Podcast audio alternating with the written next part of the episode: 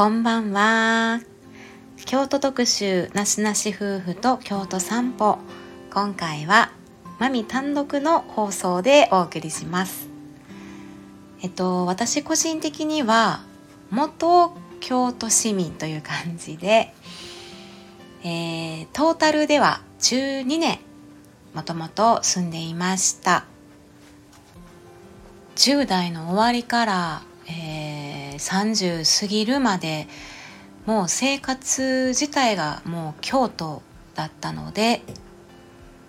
今本当に離れて外から京都を見るっていう状態なんですけども今思うとうん本当に京都って私の一番成長させてくれた場所やなっていうふうに思っています。もともと私ももう京都が大好きになってしまって京都に住みたいっていう思いから、えー、大学もね京都を選んでそれからも一時地元に戻っていた時はあったけどやっぱり住むのは京都っていうところで住んで自分の行きたいとこにもいろいろ足を運んででももう全然行ってないところの方が山ほどあるので今でもあそこ行っとけばよかったとか今でも知らないところがたくさんあるので今回は私がお気に入りの場所とか日常的に寄っていた場所っていうのをお話ししますのでよかったらお付き合いください。私が初めて住み着いた京都の場所っていうのが阪急電車沿線ですねで桂駅の一つ横の駅にえっと、西京極っていうところがあってそこが最寄りになっていたんですね。で徒歩圏内で大学があったりしてでその当時は初めての一人暮らしっていうこともあったのでそのね12年ほどっていうのは正直京都のその観光名所やったり京都らしい景色とかねそういう場所っていうのをあの楽しむ余裕っていうのはあんまりなかったなって思ってそれよりも自分の生活っていうのを安,、うん、安定なれなれるっていうのかな自分を確立するっていうことの方が結構重要であの生活圏内っていうか移動範囲とかっていうのも本当に狭かったんですよね。で当時お世話になっていたバイト先っていうのが烏丸にあったのでまあ阪急電車で烏丸まで行ってって感じで例えばその東山に行ったり祇園に行ったりもっと上に行ったりとかっていうそこまで行けてなかったんですよね。行く余裕がなかったのとあと当時まだ10代後半の頃って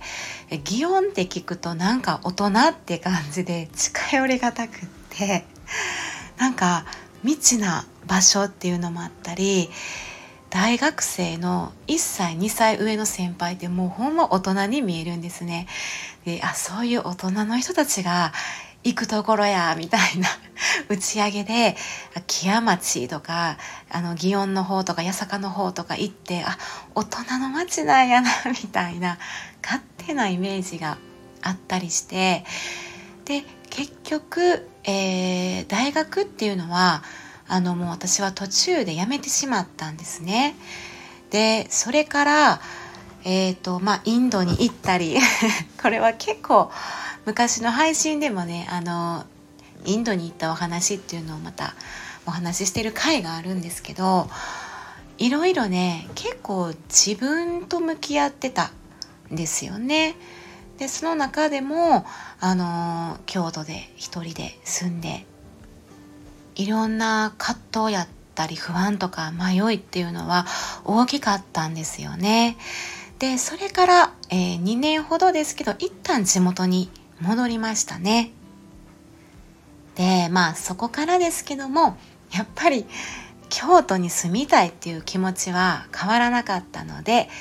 えー、結果ですねそこからが本当に私のこうまあ京都ライフを謳歌するみたいな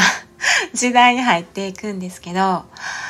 えー、っとその後えー、2, 番目に住み着いた場所っていうのが清水五条えっ、とお京阪あ京阪電車沿線ですねの、えー、清水五条駅。なので五条通りの本当に鴨川がほとりですね。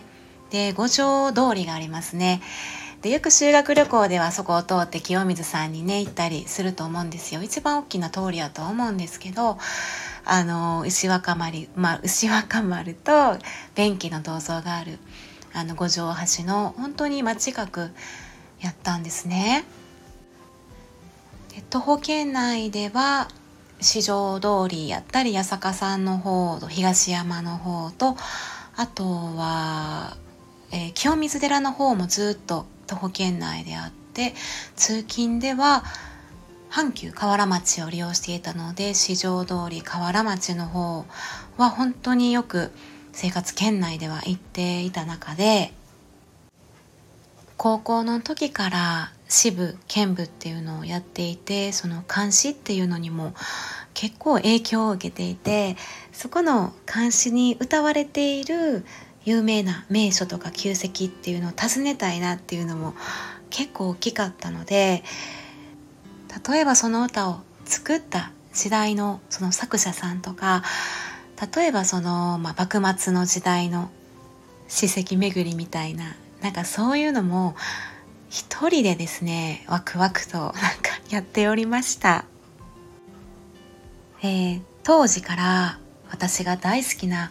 本当に京都らしい風景っていう場所なんですけど、えー、祇園にある辰巳大明神っていう辰巳神社っていう小さな神社があるんですね。でこれは四条から、えー、祇園北側にあって白川っていうあの川が流れていてその白川沿いに石畳がずっと東西に流れている白川筋っていう通りの、まあ、そこも桜の名所なんですけどもそこにあのその祇園新橋その建造物、えー、保存地域っていう一帯なんですって。で、まあ、そこで指定されている本当に風情ある風景みたいな感じでえー、本当にちっちゃいそこであのそこの地域の守り神みたいなあの加害なので、まあ、商売繁盛やったりあと舞妓さんとか芸妓さんが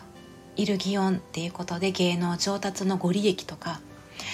そういう方々に親しまれているってことで、まあ、私もあのそういうちょっと芸能上達っていう意味合いもあって 結構あの帰り道に寄ったりとかしてました。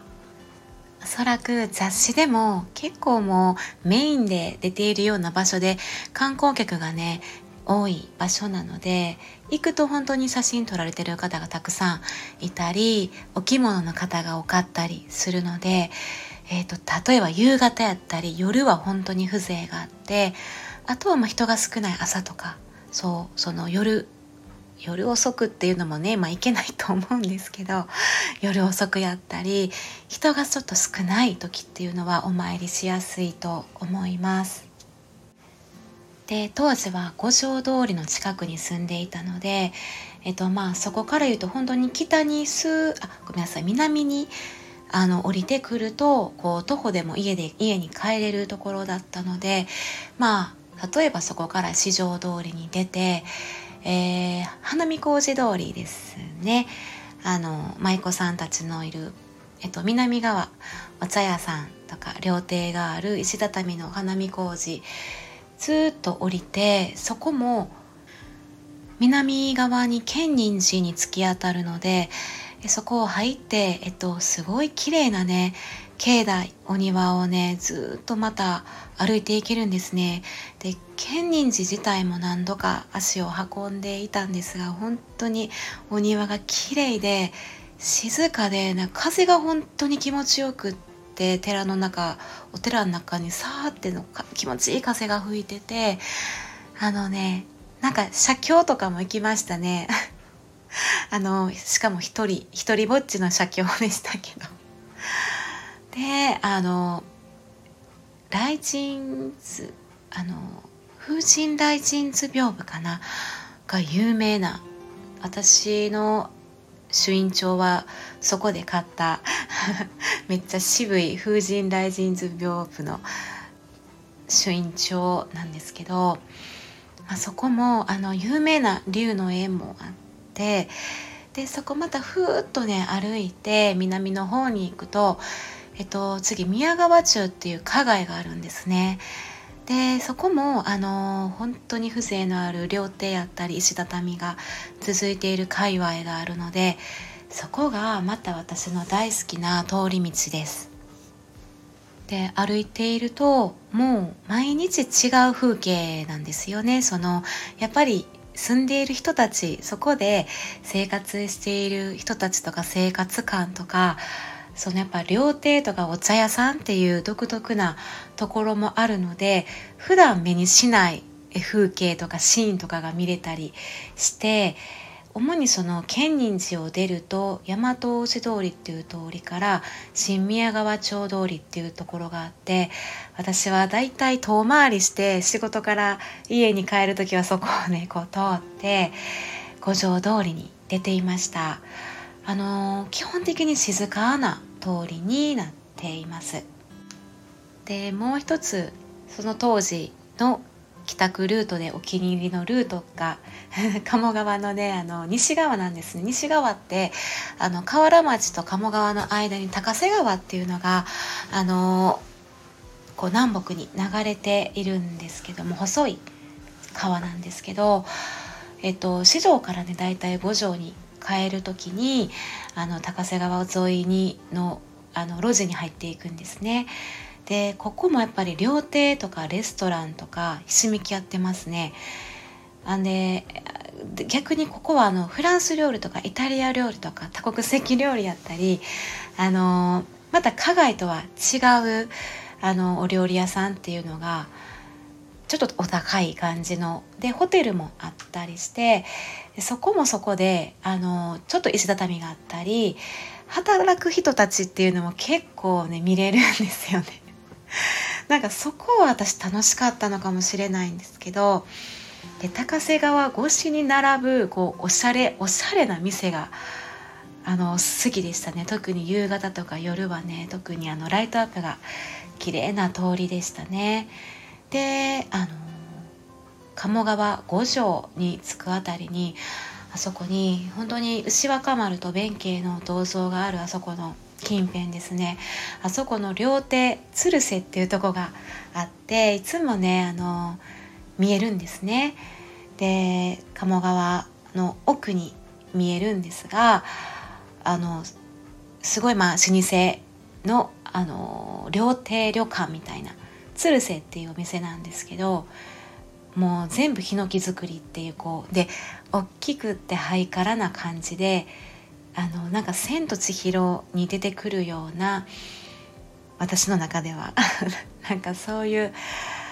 あのすごいきらびやかな感じですね。それこそ。でもうすぐまあ5月になってくる頃にはまた納涼床がずっと鴨川ねあそこ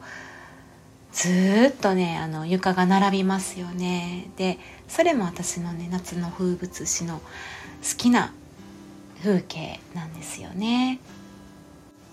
でエリアは少し離れるんですけど本当に私がおすすめしたいお庭があって一つは南禅寺海岸にあるあの岡崎地域の無林岩っていう庭園なんですね。でここはあの山形有友さんの別荘っていうとこで日本庭園の本当に傑作みたいな感じでいや行ってみようと思ってまあ一人でねテクテク行きましたが本当に広い庭園なんですね。でここは本当に山形有友さんのこだわりのあのお庭で。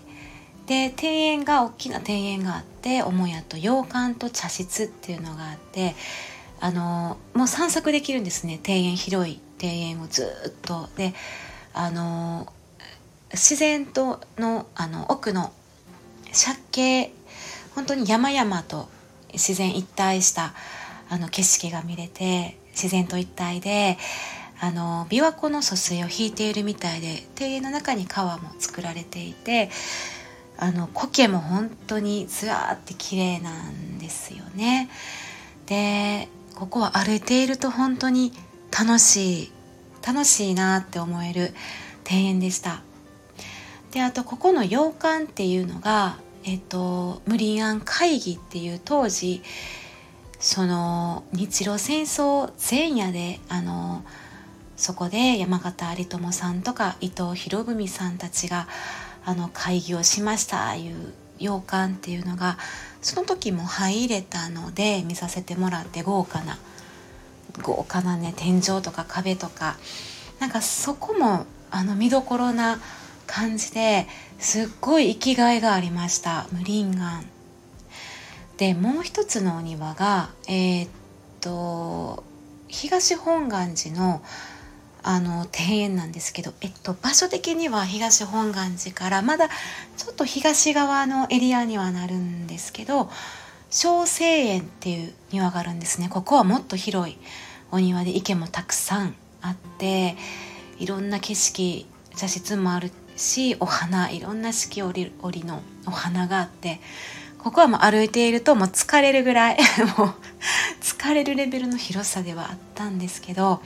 ここももう多分何回行ってもいいだろうなっていうお庭だったので是非おすすめしたいと思います。あと歩いていて楽しいなというか癒されるスポットっていうのがまあ、一番メインではあるんですけど本当に鴨川沿いっていうのは、まあ、日常的にもですけどあそこは歩いていてなんか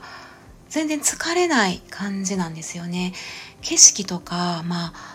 音もですしもう全てが癒しみたいな感じですね。で人はねよく通っているんですけど人混みとかそういう感じじゃなくってあの憩いの場所みたいな空間であるので疲れないんですね。でずっとまあずっと行くとまあ遠いんですけどねあの出町柳っていうところがあるんですね。でここは、えっと、駅でいうと京阪出町柳駅があるんですよね。あとはその左京区の方に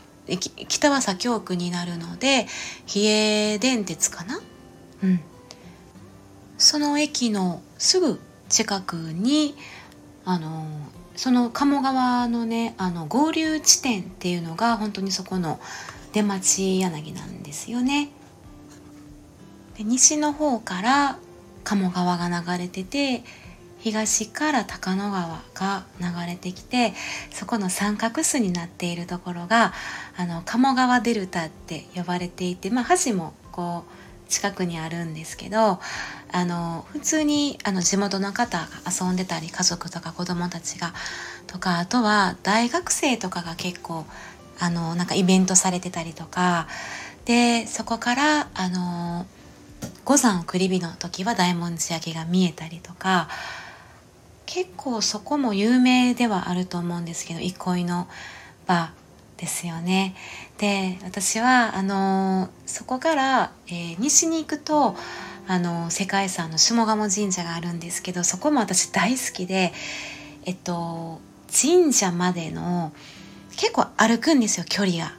でそこのあの忠須の森っていうところを抜けていくんですがそこも私大好きな通り道であの歩いていて本当に、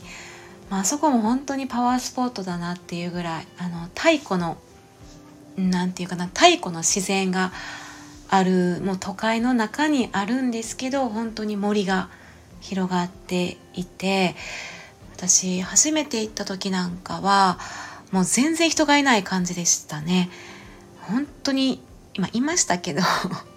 もうでも周りには誰もいないぐらい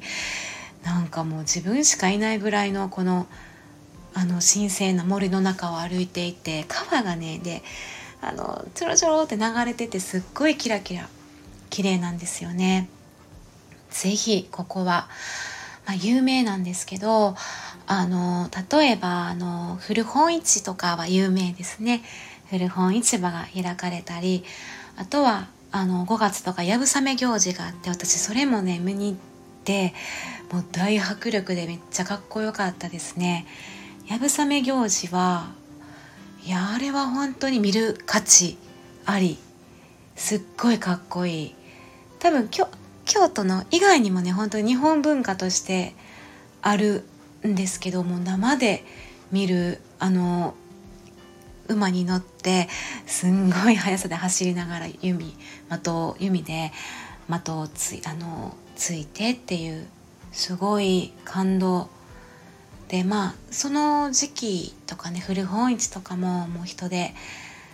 賑やかなんですけどぜひぜひおすすめスポットですね。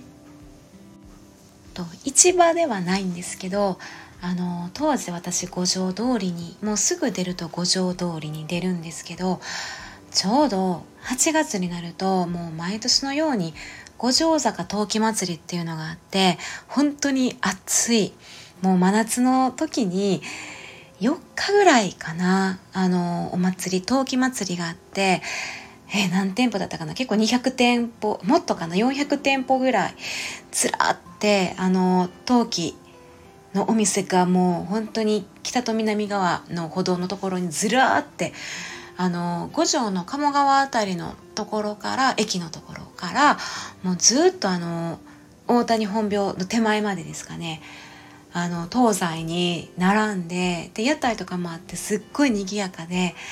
なんかねもう人でごった返してるんですけどでも大好きな雰囲気でしたね。あの何か花瓶とか